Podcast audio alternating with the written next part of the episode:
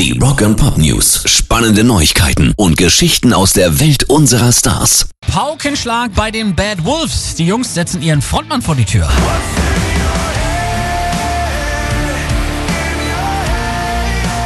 Das bestätigt die Band via Facebook. Dort heißt es, es ist wahr, dass sich die Bad Wolves und Sänger Tommy Wax getrennt haben. Wir vier planen weiter Musik zu machen und ein neues Album ist später in diesem Jahr geplant. Schuld an dem Rauswurf sollen seine konservativen und verqueren politischen Einstellungen sein. Tommy Wex hatte stets lautstark seine Unterstützung für US-Präsident Donald Trump zum Ausdruck gebracht. Außerdem meint der Afroamerikaner an einer anderen Stelle, er hätte selbst nie Rassismus erfahren. Es soll ein fabriziertes Phänomen sein und er teilte krude Vorstellungen über das Black Lives Matter Movement und die Corona-Pandemie.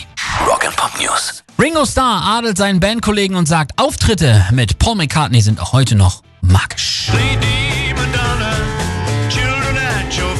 Ich liebe es, mit ihm aufzutreten. Nach dem ersten gemeinsamen Gig, nach einiger Zeit, konnten sie es kaum erwarten, die Erfahrung zu wiederholen. Wir waren zusammen im O2 in England 2018 und dann rief er mich an und sagte, ich spiele im Dodger Stadium, falls du ein paar Nummern machen willst. Natürlich hat Ringo zugesagt, ließ Mecca drei Tracks für die gemeinsame Performance auswählen.